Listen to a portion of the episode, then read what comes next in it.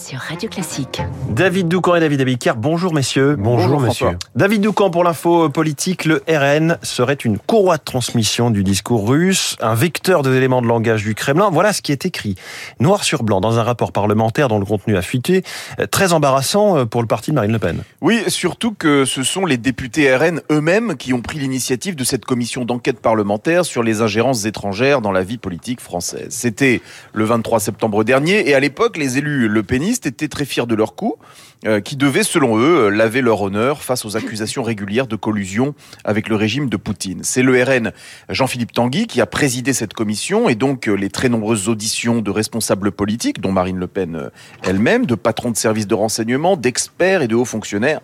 Sans doute pensait-il pouvoir orienter les travaux, il n'en fut manifestement rien, tant le contenu du rapport rédigé par la rapporteuse Renaissance Constance Le Grip est accablant pour le RN. Pourquoi accablant? Eh bien, euh, on y lit que le lien entre la Russie et le Front National est ancré dans la durée, avec pour fondement la croyance en une Russie éternelle orthodoxe défendant l'homme blanc et la chrétienté.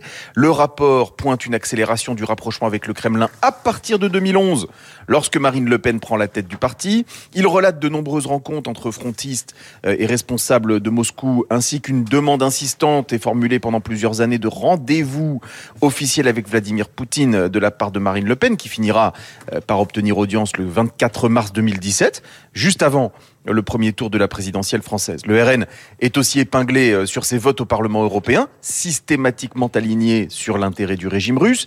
Mais le gros morceau, c'est bien sûr le financement du parti, les fameux prêts obtenus auprès de banques russes. La rapporteure euh, Le Grip affirme que les prêts ont été accordés avec une grande bienveillance, car le parti n'offrait pas de garantie solide, ce qui pour elle valide la thèse d'un traitement de faveur de la part des Russes. Et donc, je vous lis la conclusion du rapport.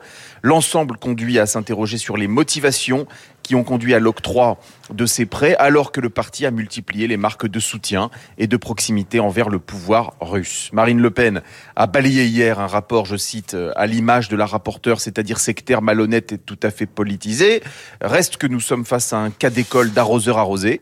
Euh, le RN tâche de renvoyer l'image d'un parti de professionnels prêt à gouverner. En attendant, il a démontré sa capacité d'innovation en inventant l'autodestruction euh, par commission d'enquête du travail de pro. L'arroseur arrosé dans l'info politique de David Doucan. Merci David. David Abiker, les titres de la presse. Ce matin, le risque de la dégradation est à la une. Il nous pend, il nous pend au nez. C'est la une du Figaro. La France sous haute surveillance alors que la principale agence de notation Standard Poor's s'apprête à publier la note hexagonale. La dette également en une de l'opinion.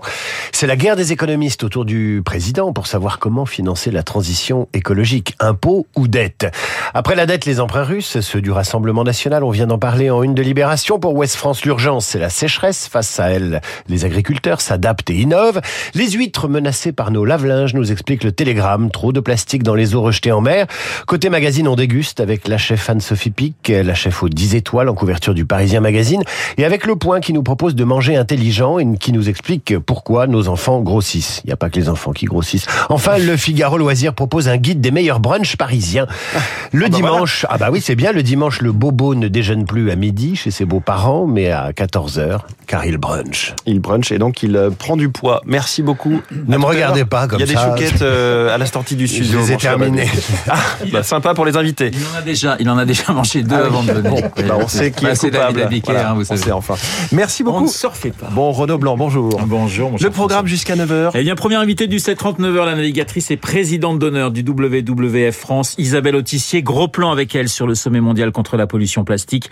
Un sommet qui se tient en ce moment à Paris. 175 pays représentés et des négociations euh, difficiles. Isabelle Autissier, juste après euh, le journal de euh, Charles Bonner. 8h05, nous retrouverons Nelson Montfort pour faire le point sur le tournoi de Roland Garros. On attaque désormais le troisième tour. Un troisième tour sans aucun Français. Nelson Montfort dans le journal de Lucille Bréau. 8h15 dans les stars de l'info.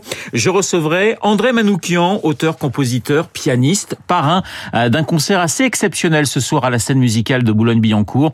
André Manoukian pour parler de ses origines arméniennes, l'Arménie en conflit ouvert, vous le savez, avec l'Azerbaïdjan. Rendez-vous à ne pas manquer dans trois quarts d'heure. Vous n'oubliez pas Esprit Libre à 8h40. Jean-Marie Colombani, Christophe Barbier euh, pour commenter toute l'actualité Esprit Libre juste après la revue de presse de David. Mais tout de suite, la météo.